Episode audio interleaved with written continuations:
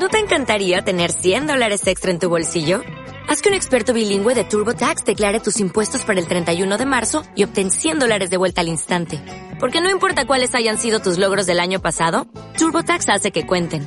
Obtén 100 dólares de vuelta y tus impuestos con 100% de precisión. Solo con Intuit TurboTax. Debes declarar para el 31 de marzo. Crédito solo aplicable al costo de la presentación federal con TurboTax Full Service. Oferta sujeta a cambios o cancelación en cualquier momento.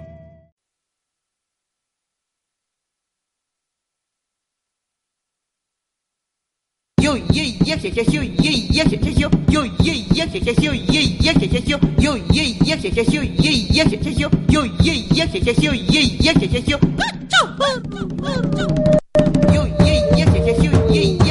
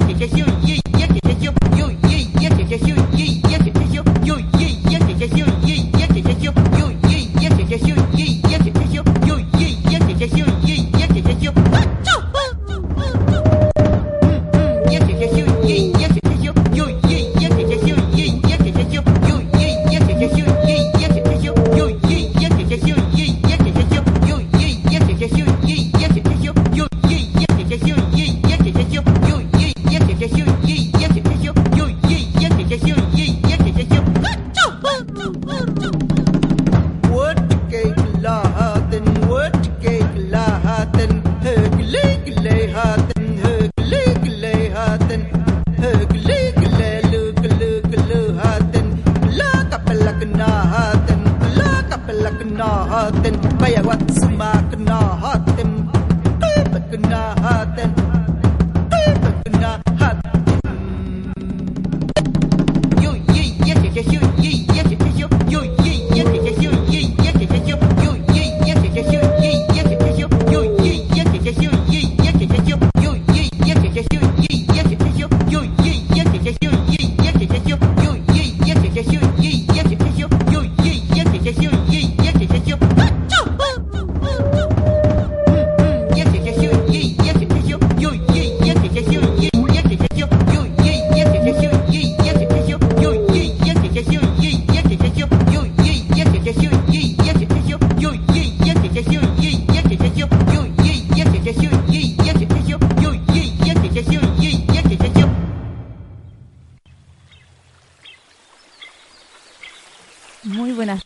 Queridas compañeras, cuando son exactamente las 12 del día con cuatro minutos de este mediodía del 10 de mayo del año 2018, estamos abriendo las transmisiones de la radio Humedales con un nuevo capítulo de este programa Las malas lenguas que venimos haciendo desde el año 2014 para juntarnos a conversar, a reflexionar, a eh, disfrutar también de la poesía, del pensamiento, de la obra de las feministas, de lo que nos va pasando a nosotras mismas en nuestros procesos feministas también.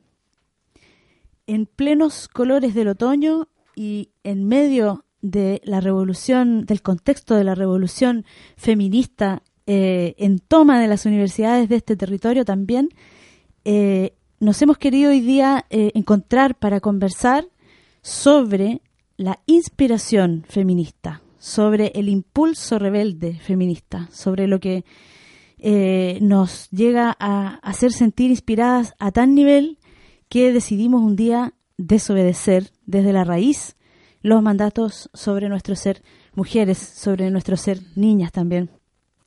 Y bueno, para eso eh, tengo el placer, tengo el honor de eh, estar en este estudio con mi querida amiga, compañera Carmen Durán Carrasco. ¿Cómo estás?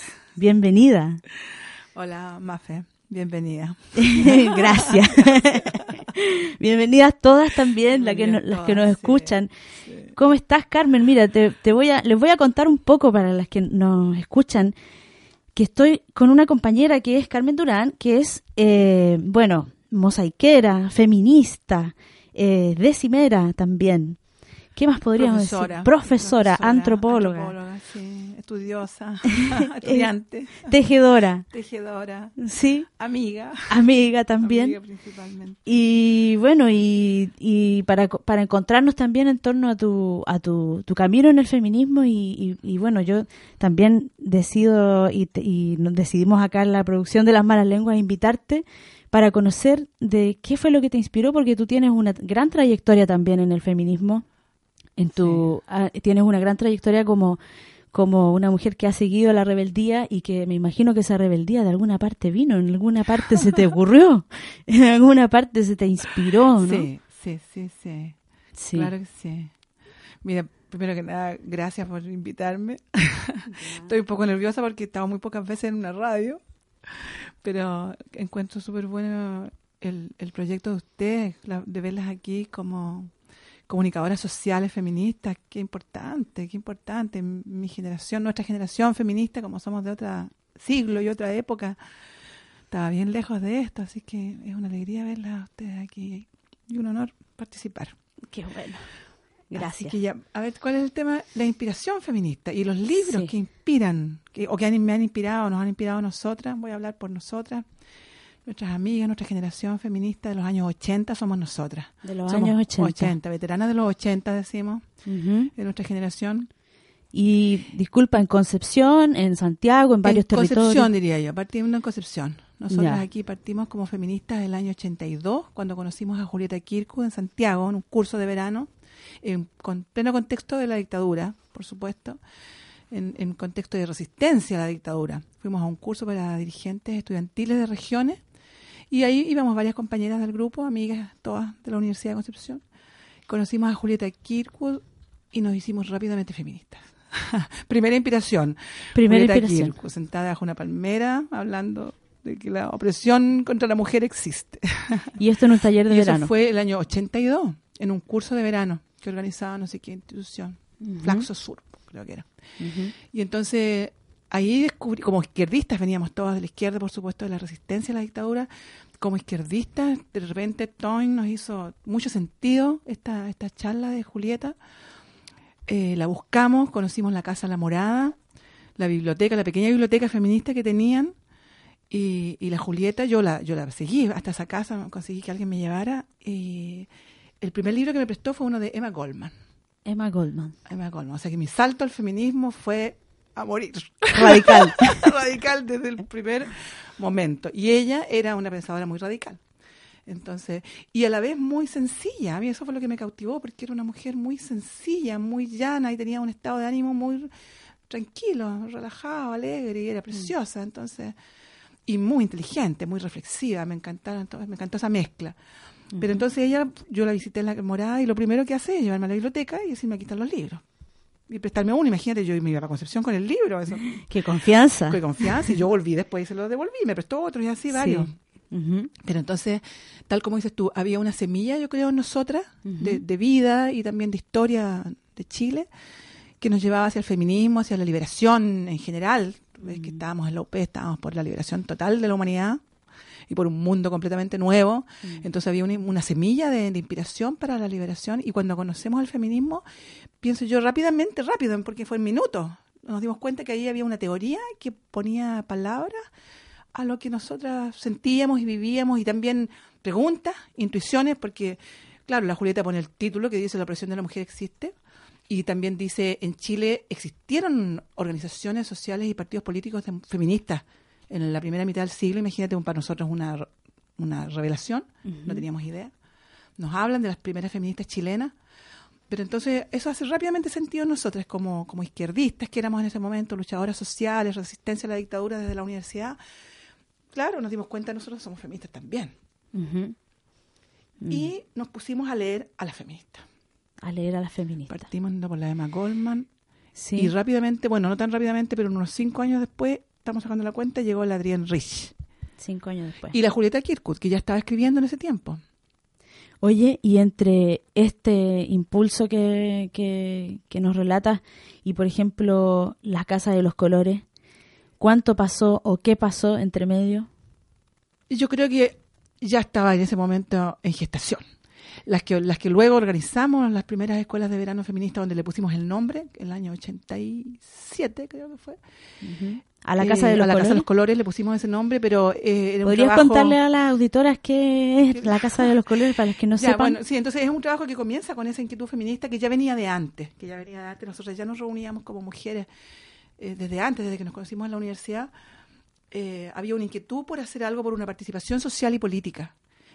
Y entonces cuando llega el feminismo a nuestras vidas nos damos claramente cuenta que la queremos hacer feminista, que esa participación social y política y cultural es ser feminista, claro, para nosotras tenía que ser feminista. Con todo lo que fuimos estudiando de todas estas mujeres, eh, recogiendo esa, esa genealogía feminista, viendo todas las mujeres inteligentes que estaban antes de nosotras pensando, escribiendo, reflexionando, dando ideas buenísimas. Después vamos a, si alcanzamos, vamos a citar aquí Sí, sí. ideas brillantes que tú dices, genial, esto lo pensó una galla aquí o allá. Entonces, eso nos nutrió y nos, nos dio ese impulso de ir haciendo que nuestro trabajo en Concepción, y que estaba en torno a la casa que después llamaríamos Casa de los Colores, pero que era la misma casita donde vivíamos, eh, fuera feminista, fuera radical, fuera de política cultural, decíamos nosotros, política cultural feminista, trabajando con mujeres siempre, muchas mujeres, muchos cursos, talleres, cafés con ser, fiestas, peñas, lecturas poéticas, grupo de teatro, grupo de danza, grupo de esto, grupo de lo otro. ¿Y era una casa de mujeres? Principalmente, siempre lo ha sido mayoritariamente. Era la casa de, de mi familia, es la casa de mi familia todavía, pero ahí cuando yo empecé a vivir ahí siempre con amigas, siempre muchas amigas y algunos amigos de repente entraban y salían, pero más las amigas duraban más tiempo. O sea, la inspiración feminista dio ahí para un montón de otras cosas que se fueron de todo, replicando. sí, sí, no. Y, en- y como éramos jóvenes, imagínate, en lo- los 80, Mm. o sea, múltiples, una explosión. Una explosión de, de creatividad, de trabajo, de, de imaginación. Vamos a seguir entonces conversando sobre la inspiración feminista y te invito a que escuchemos una cancioncita. po. Ya, pues, ya, Vamos gracias, a gracias. escuchar una musiquita y seguimos conversando con Carmen Durán en diálogo con Adrián Rich y sobre mentiras, secretos y silencios.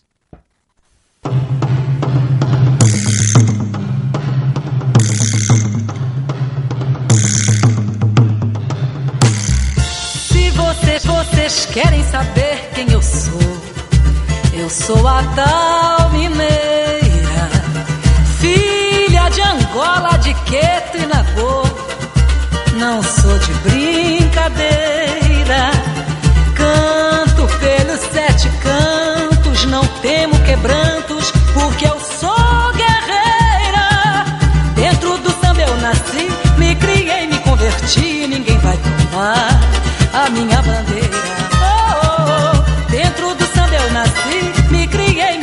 Converti, ninguém vai tomar a minha bandeira.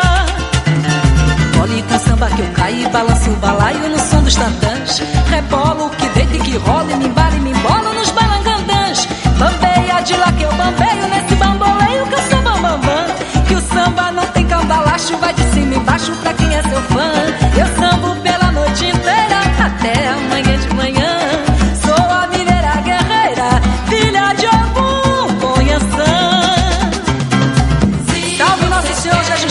Cristo, epa babá, oxalá.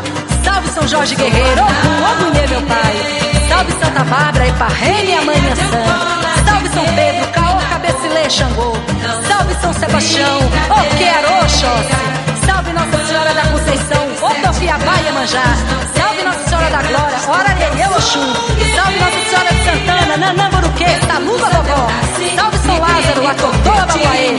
Salve São Bartolomeu, arroba Boxo, Maré. Povo da rua, salve as crianças, salve os preto velho, pai Antônio, pai Joaquim da Angola, vovó Maria Conga, Saravá e salve o rei Nagô. Olhe com samba que eu caí, balanço o balaio no som dos tantãs. Rebolo que deita que rolo, me embalo me embolo nos balangandãs. Bambeia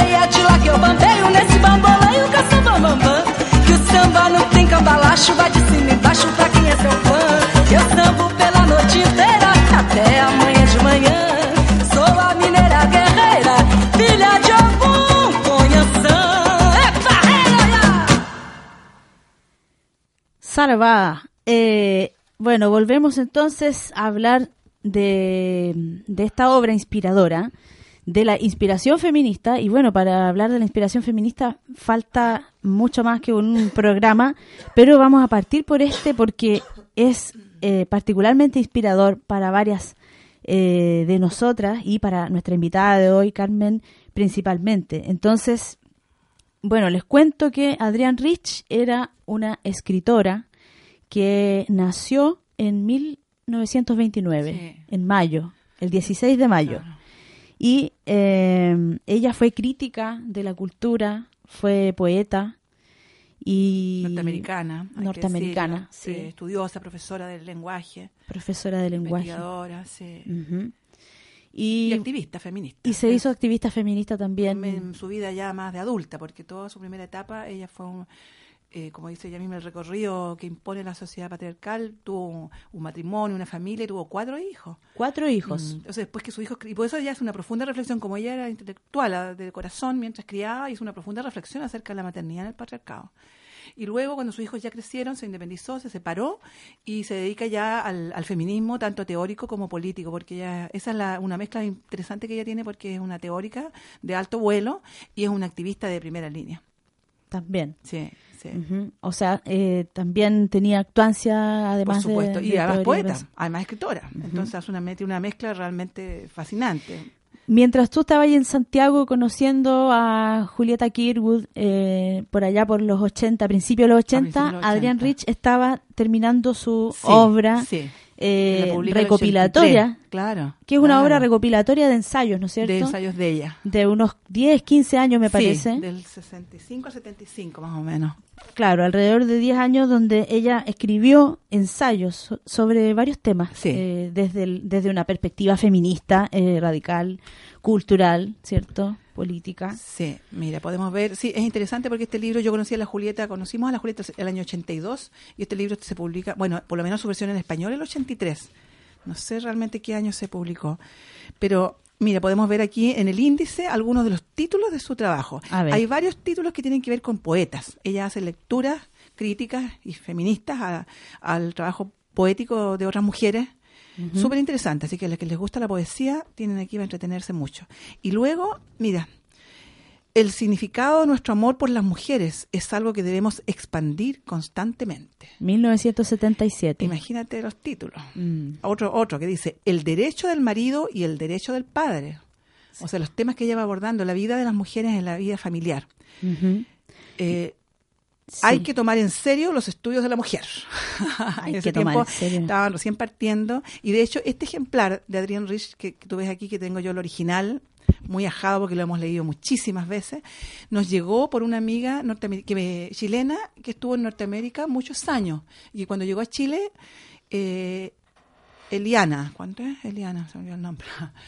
Cuando llegó a Chile, se lo, se lo regaló a la Elena, mi compañera feminista también. ¿Ya? Eso en los años 80. La mamá de la Elena le preguntó, Eliana Ortega, una escritora feminista también súper famosa, Ya. chilena, eh, de nuestra generación también, un poquito mayor nomás. Entonces ella venía de, de- de Estados Unidos, se hicieron amigas con Elena, entonces para el cumpleaños la mamá de Elena le preguntó a, a Eliana, ¿qué libro le regalo?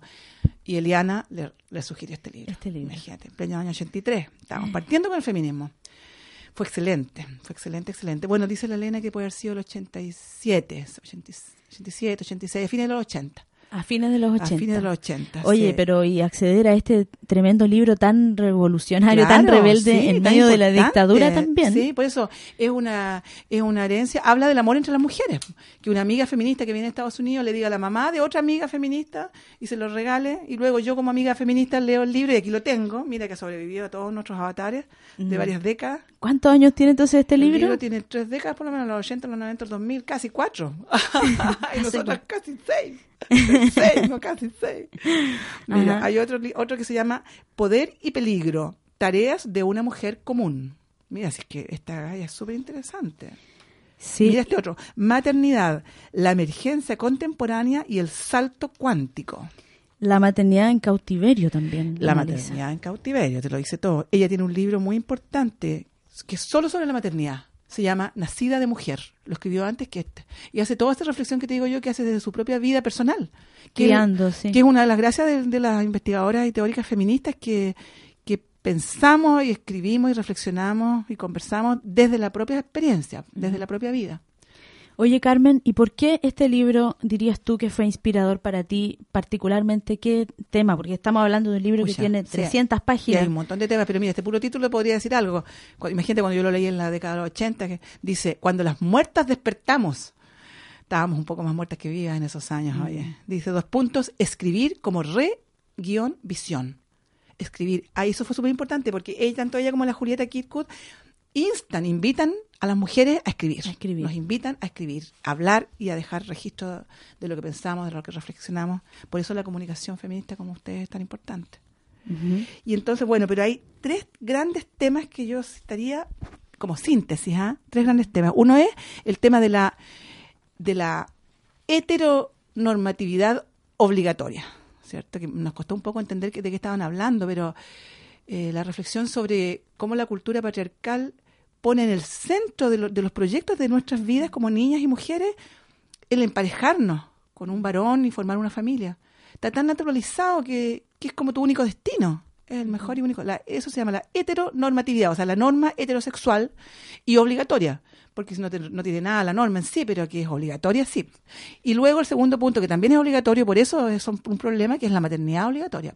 Como dicen, el servicio maternal obligatorio fueron dos grandes temas que ella además analiza de una manera eh, amplia, compleja, cultural, va entrelazando los diferentes aspectos de, de la, de la vida social y cómo estos afectan las vidas de las mujeres en, en su cotidianidad, desde que nacemos hasta que nos morimos.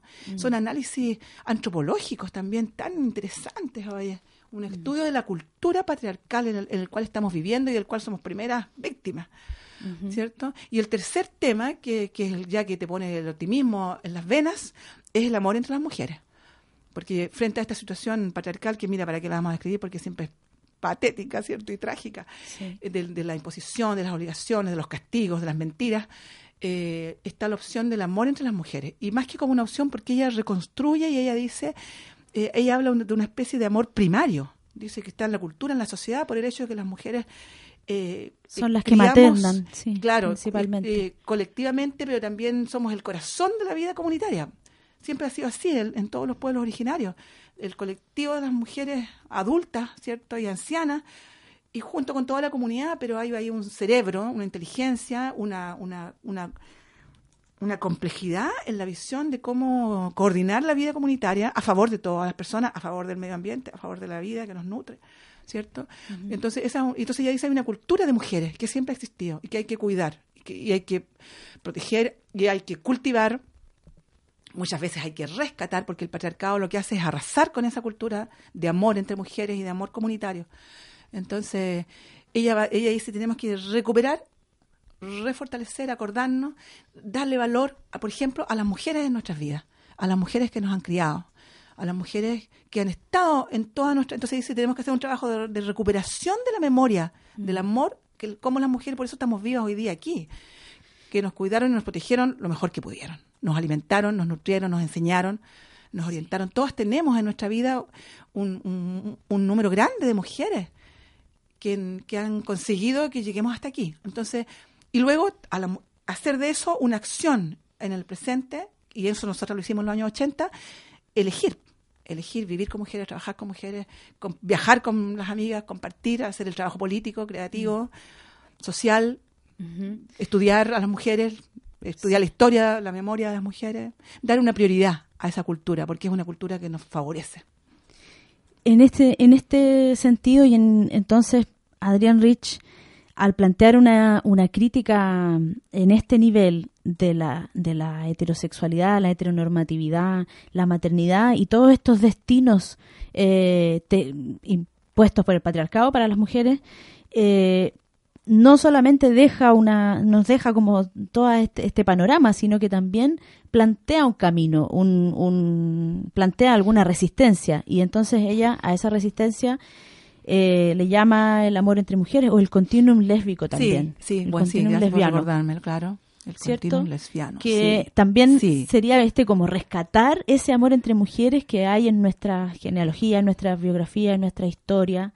Eh, darle prioridad en el presente, sí, y entonces es importante, tomemos ese concepto porque es muy importante porque a diferencia de otras escritoras y teóricas feministas, Adrián propone esto que llama el continuum lésbico, entonces dice el lesbianismo no solo se refiere al amor sexual entre mujeres, que también, y por supuesto, pero también se expande, dicen un continuum que es, es una amplia gama de formas de relaciones afectivas, de vínculos Sí. afectivos de primera importancia en la vida de una mujer y de las mujeres como comunidad, para las niñas, para las bebés, para las ancianas, una red de mujeres que y, y toda la organización feminista, entonces, la organización y la coordinación feminista por, por la transformación de la cultura es parte de ese continuo de amor entre mujeres.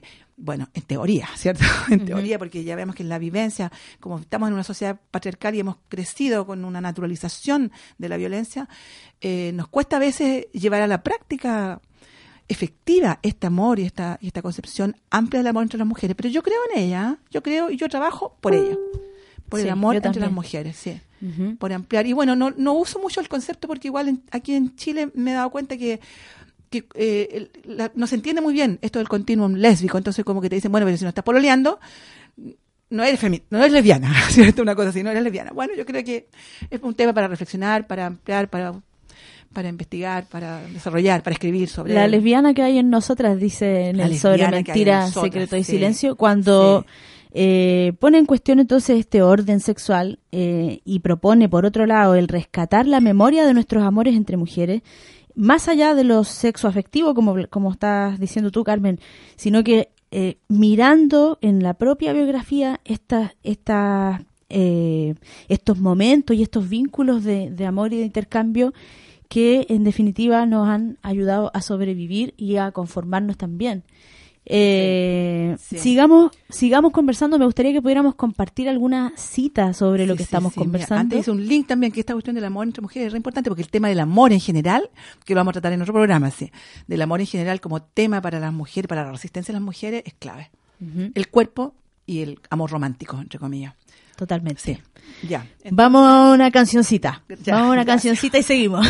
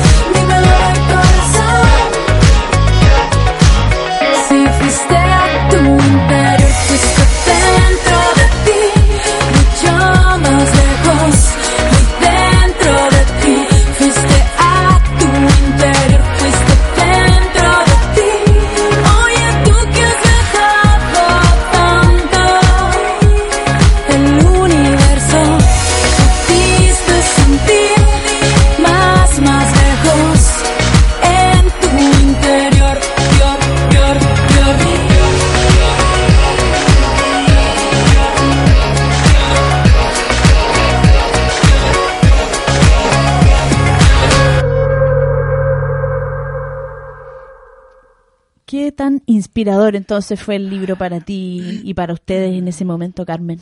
Mira, fue súper inspirador. Eh, invitamos a todas las auditoras que lean el libro, porque realmente es un libro inspirador. Y, y voy a dar un ejemplo, porque aquí, años después, el año 2000, en la revista Conspirando, donde trabajaba Elena, revista latinoamericana de ecofeminismo, espiritualidad y teología, en el número Cuerpo y Política, pusimos algunas citas de Adrienne Rich. Imagínate, o sea, 20 años después para nosotros sigue siendo un libro fundante, podría decir, de nuestro feminismo.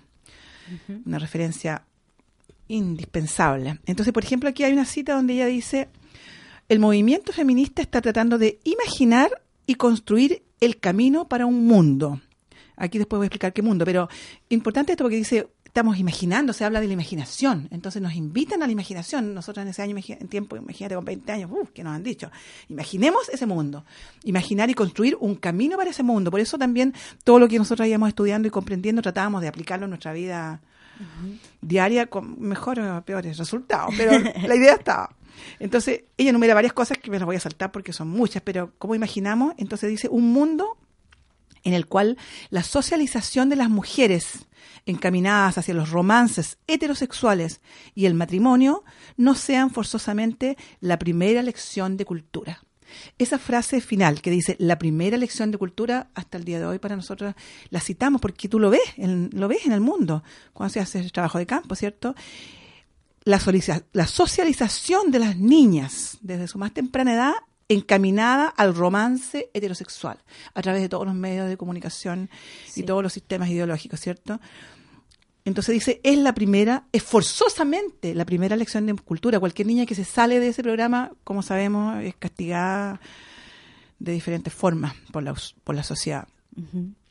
Y luego más adelante dice, un mundo en el cual la crianza de niñas y niños, dicen, no tenga un costo o tenga un costo, dice, menos aplastante para, para sí misma, para la mujer. Para las mujeres. Claro, porque en, este, en esta sociedad la maternidad es aplastante, muchas veces, en muchos sentidos, para muchas mujeres.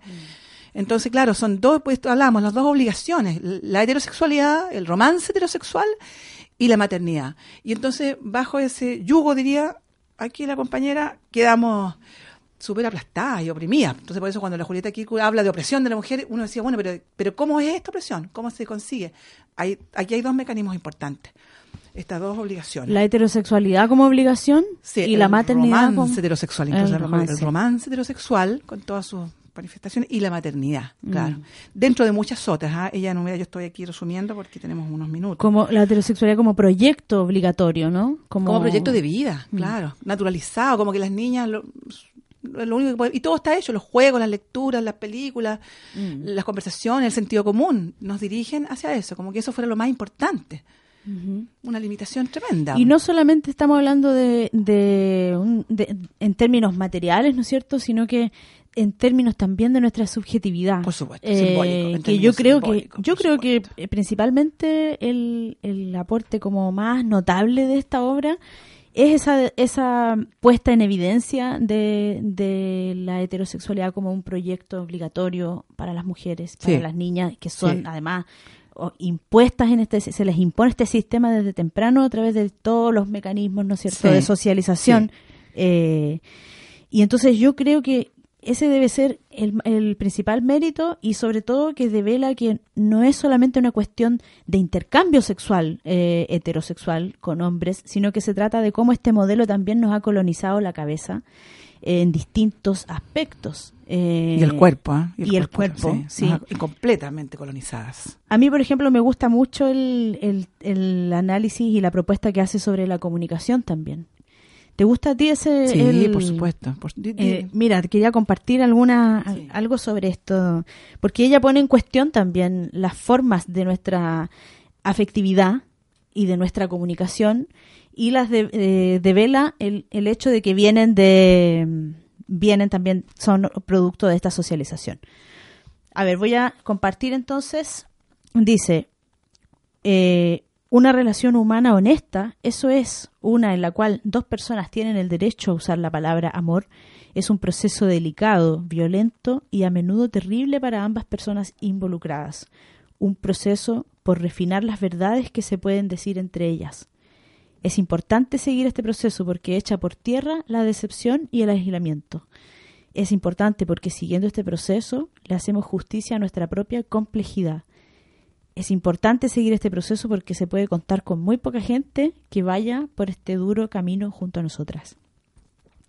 Una relación humana honesta como vale la pena tener y después ella más adelante dice, esa es la comunicación que vale la pena tener y esa es la política que vale la pena también que hagamos. Genial esa cita, genial esa cita. ¿Viste? Y ahí está hablando de este tema de las relaciones, de la relación entre las personas, claro. Relaciones afectivas. Una relación humana honesta. A ver, ahí sí. Tenemos un pequeño problema técnico ahí.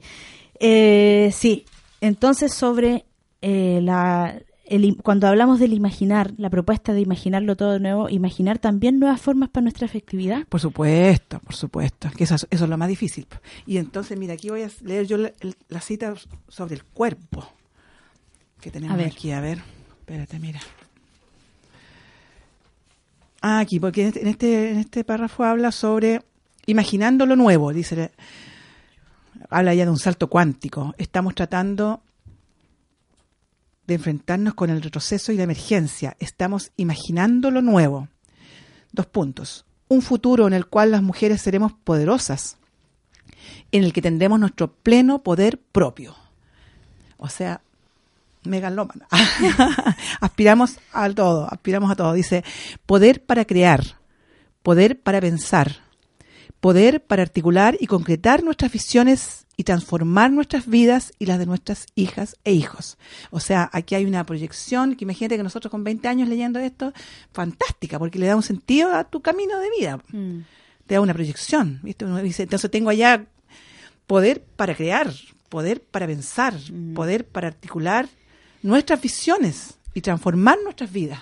¿Qué te parece que hoy día, por ejemplo, hayan corrientes de ciertos feminismos? Porque tú sabes que el feminismo hoy día está en un proceso que hay muchas corrientes, que incluso una podría decir que hay corriente antifeminista, ¿no es cierto? Feministas, antifeministas. Antifeministas. Mira, es que yo creo que ese tema de para otro programa. Ah, ya. Como nos quedan pocos minutos, mira, terminemos con, A la, ver, a ver, con dale. la Adrián, que dice aquí. Porque claro, evidentemente estamos hablando aquí de las feministas de la, creo que es la segunda ola Es que te quiero preguntar específicamente sobre el poder. Claro. Porque hoy día hay corrientes, Sí, por no, ejemplo, por supuesto, no, pero ubiquémonos, contextualicemos. Estamos hablando de una feminista de segunda ola norteamericana, de Totalmente. Estados Unidos, que es un feminista que tiene. Y luego nosotras somos feministas, no sé de qué ola, de los 80 en En Chile. Latinoamérica. Claro, y en Chile en dictadura, entonces también somos generaciones. Nosotros tenemos 60 años ya, y ahora la gente. O sea, entonces, por eso, estamos hablando de este feminismo, que es el nuestro. Fue nuestra raíz y nuestra es nuestra base. Y algo se puede rescatar también para las nuevas generaciones. ¿ah? Pero mira, quiero esta cita. Este poder que estamos hablando de transformar nuestras vidas, dice, este poder empezará a hablar dentro de nosotras más y más a medida que recuperemos nuestros cuerpos. O sea, yo esta frase la, la- la subrayé con lápiz plateado, la destaqué, o sea, porque yo decía, ¿qué significa esto? Un poder que va a hablar dentro de nosotras a medida que recuperemos nuestros cuerpos. Y con ello la decisión de ser o no ser madres, dice. ¿Con quién y cuándo? Dice, porque la lucha de las mujeres por su autodeterminación está enraizada en nuestros propios cuerpos. O sea, esa es otra frase. La lucha de las mujeres por su autodeterminación y las palabras que uno elige, o sea, toma para sí hablar de nuestra autodeterminación, reflexionar juntas qué significa la autodeterminación. Pero sí me quedó clarito que estaba enraizada en nuestros propios cuerpos, que no era solo una conversación teórica que teníamos que hacer. No solo teníamos que estudiar, algo teníamos que hacer con nuestros cuerpos. Y entonces, por supuesto, nos pusimos a bailar, a cantar, a saltar, hicimos teatro, hicimos danza, hicimos tai chi, hicimos ballet folclórico, danza moderna, todo lo que vino a nuestros, a nuestros cuerpos, a expresar, a buscar esa capacidad de expresar, porque cuando ella habla de la creatividad, cuando se imagina el mundo también, ella dice un mundo en el Sí. cual la creatividad sea posible. No, y donde tengamos el poder de la creatividad, el poder de la imaginación, el poder de reinventarnos de nuevo, dice. Por supuesto, y que la creatividad no solo esté abocada a la maternidad, dice la Adrienne Rich. Claro, a cualquier aspecto de la vida social. La libertad que las mujeres puedan tener y elegir libremente en qué, en qué quieren expresar y en qué se expresa su, su identidad, identidad, libremente y genuinamente también, que eso sí que es difícil. ¿ah? Por eso yo me dedico a la biodanza también como herramienta de trabajo, porque cómo trabajamos con el cuerpo, ¿cierto?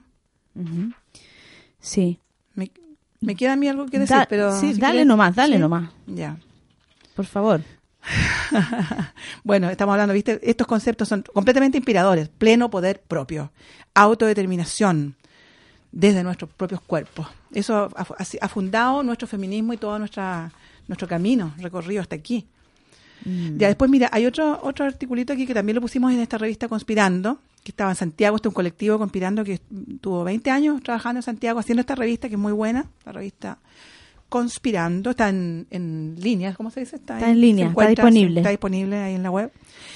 Y aquí hay un parrafito que se refiere a las mujeres sin hijos, que este es un tema, ya que estamos hablando tanto de la maternidad, entonces, ¿cómo enfrentamos esta cuestión? De que entonces no es obligación, muchas de nuestras compañeras efectivamente no tuvieron hijos, ayudadas por todas estas inspiraciones, nos atrevimos a no tener hijos dentro de una sociedad que lo único que espera, porque a la gente como que le da pena que tú no tengas hijos, ¿cierto? Te miran con compasión, pobrecita. Incluso a mí Ya me se te va a pasar. Que tienes una sola, claro, tienes una sola hija, pobrecita. Tienes una Claro, sola después hija. tienes una y no basta. Claro, no basta. Entonces ya, mira, ella dice algo súper interesante para todas las chiquillas.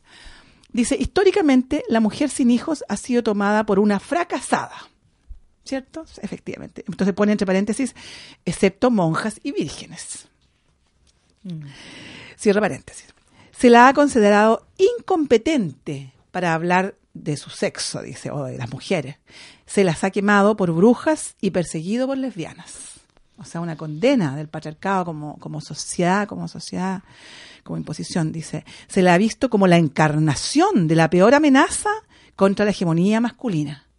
La mujer sin hijos, ¿cierto? Porque dice, es la mujer que no está ligada a una familia, que no respeta la ley de la pareja heterosexual, que no respeta también dirían la ley del padre, ¿cierto? Sí, del- el derecho de- El se derecho, escapa del claro, patrimonio. Te escapas, y te escapas de la configuración social que se ha construido, donde, donde se pretende encasillar a, a las niñas y a los niños, cada uno en su casillero, ¿cierto? Entonces, en el caso de las mujeres, la familia, el marido, la maternidad, o sea, algo tan básico también, ah, es una reflexión completamente vigente también, porque a veces nosotros hablamos 40 años después un poco tristes porque decimos, han pasado 40 años que llevamos reflexionando esto y la cuestión no ha cambiado mucho, ¿cierto?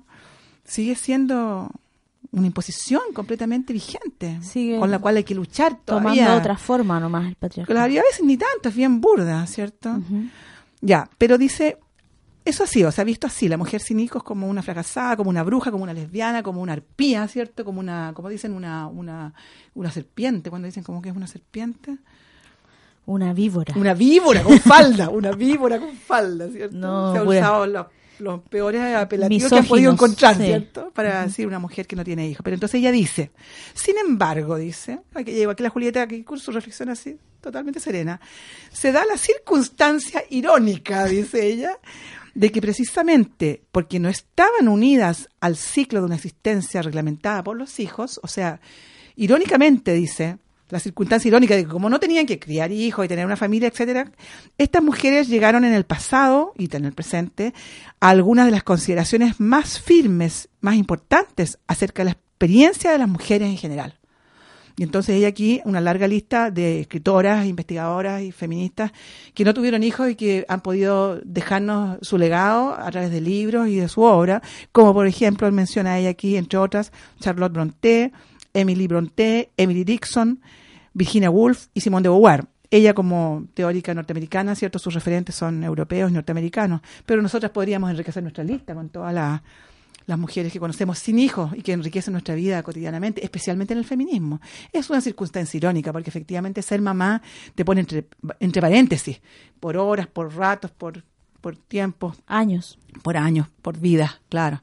Entonces es una reflexión súper importante porque es una manera de... Yo pondría también la de Emma Goldman, no está puesta en la lista, la pondría la de Emma Goldman. Son mujeres brillantes que te dejan libros de un- una riqueza, una riqueza para las mujeres, para como para las generaciones que vienen, tan importante y tan valiosa. Qué bueno que lo pudieron poner en el Conspirando para replicar también el- Sí, sí, para claro. otras. Claro, un poco ¿no esa era la idea de esta, es la idea de esta revista.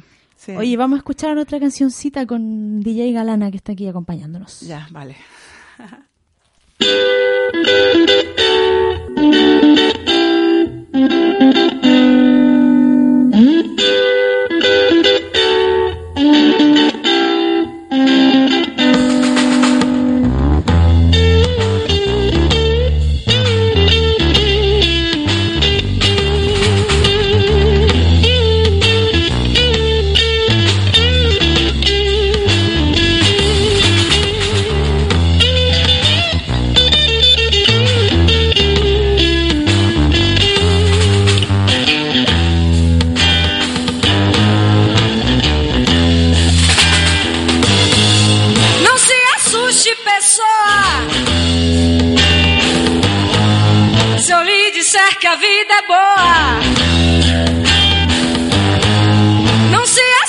pessoa. Se eu lhe disser que a vida é boa. Enquanto eles se batem, dê um rolê e você vai ouvir apenas quem já dizia: Eu não tenho nada antes de você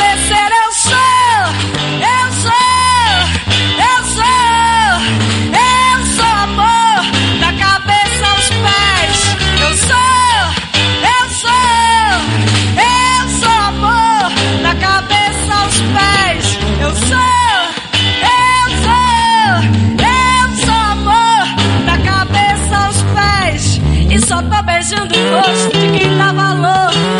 Pra quem vale mais o gosto do que cem mil réis. Eu sou, eu sou, eu sou amor da cabeça aos pés. Eu sou,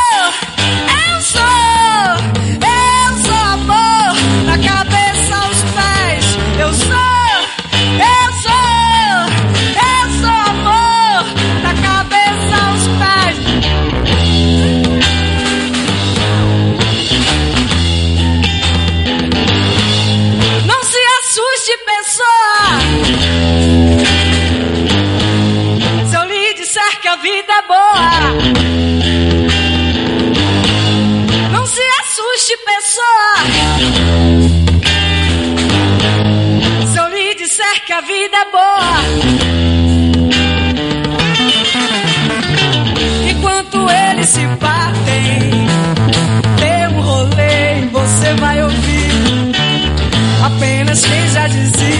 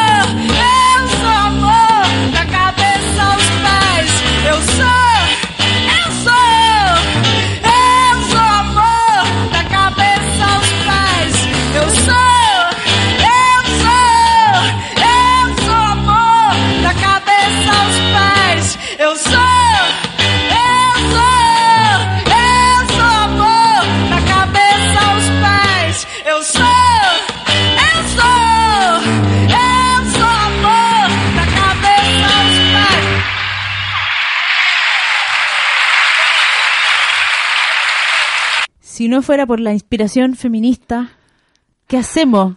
¿De dónde nos agarramos? Porque yo creo que, eh, además del impulso, ¿no es cierto?, de la inspiración, eh, estamos hablando de una, de alguna manera, de una, de una guía, ¿no? Como de unas pistas, como le gustaba decir harto a la Margarita, de, de las pistas pa- para las que vengan, las feministas que vengan.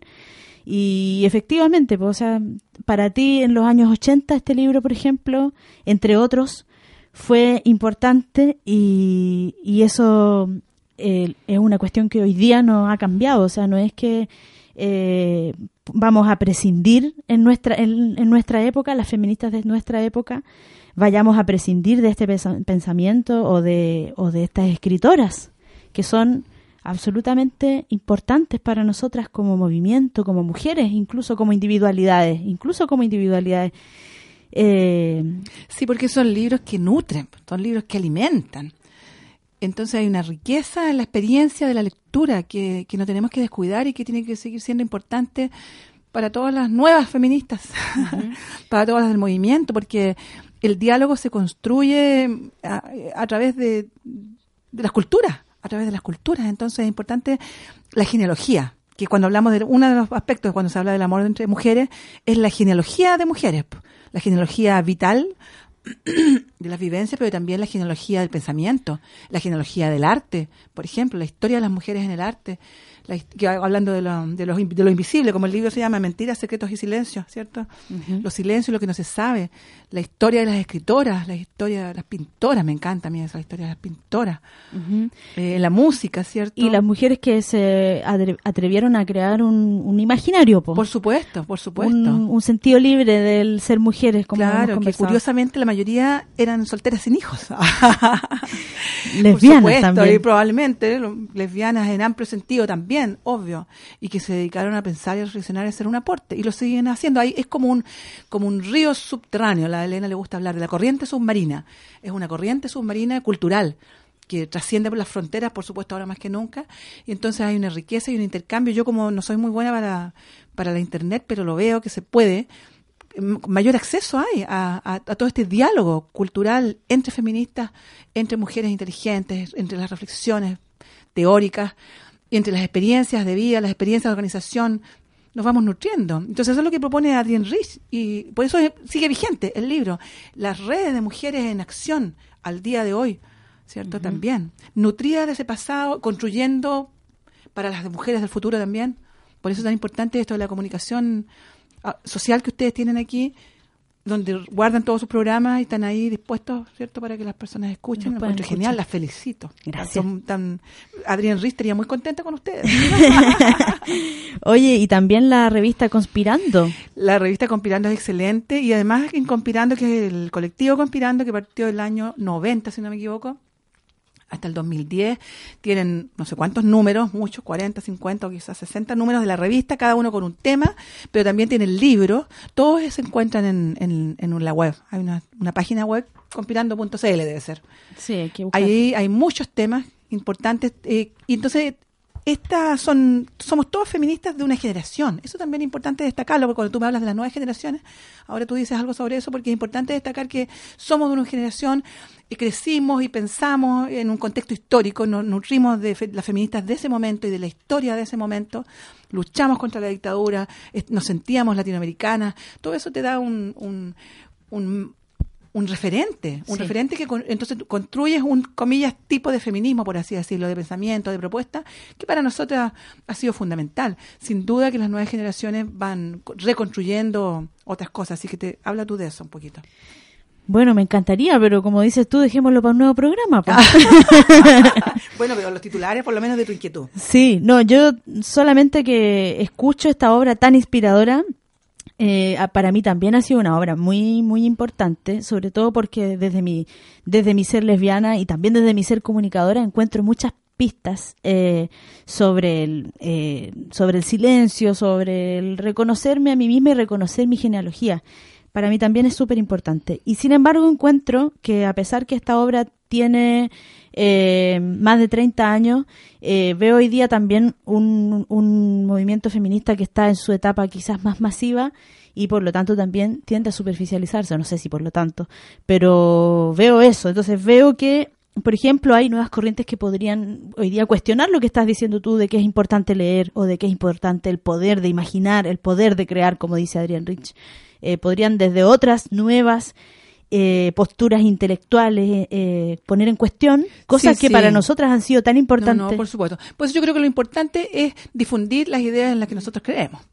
Enseñarle a las nuevas generaciones, porque a lo mejor no conocen a Adrián Rich, ¿cierto? Eh, Debería ir a dar una charla a la toma.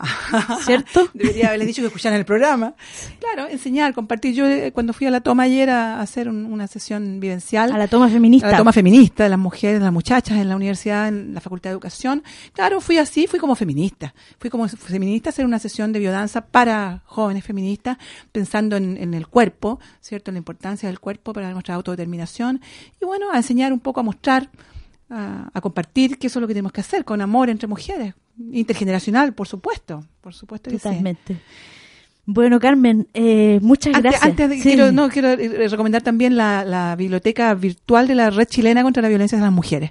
Ahí también hay una red súper accesible porque las chiquillas son, son completamente modernas, tienen su página hace mucho tiempo.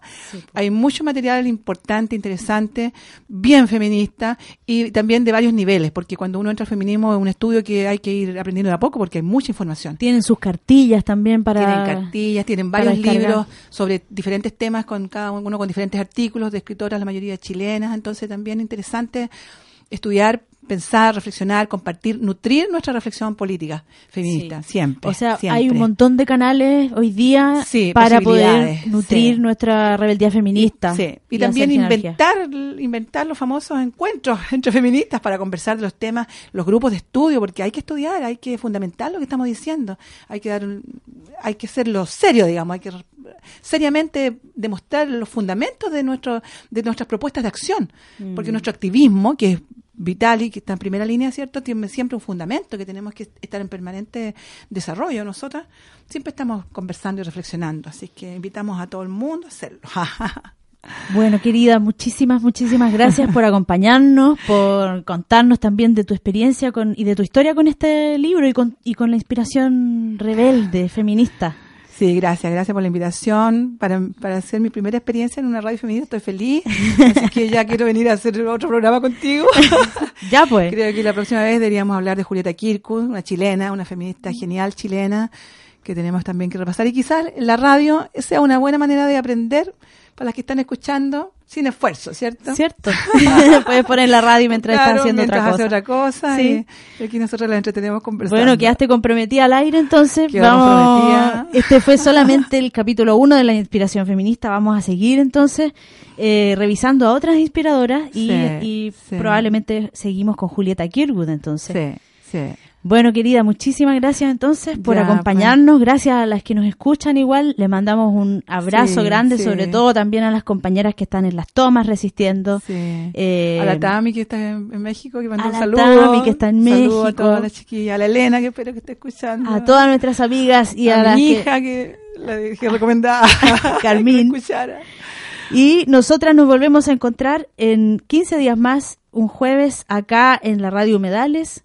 Cuéntale a una amiga que a las 12 del día, los días jueves, en www.radiohumedales.org sale este programa maravilloso de conversación, de reflexión y de compartir la poesía que está disponible. Tenemos poesía, pero para rato, para, eh, para divertirnos, para regodearnos.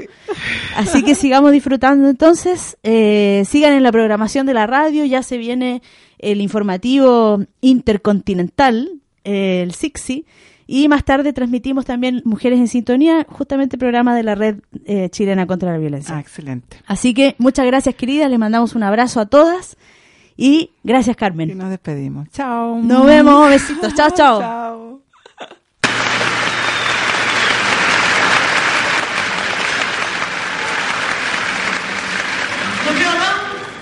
Viola, na guitarra e no cavaquinho, lindamente Rosinha de Valença.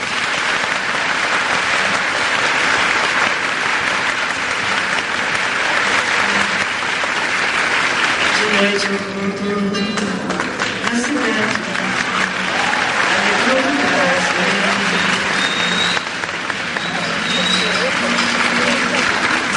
No meio de olhares espio, em todos os bares você não está.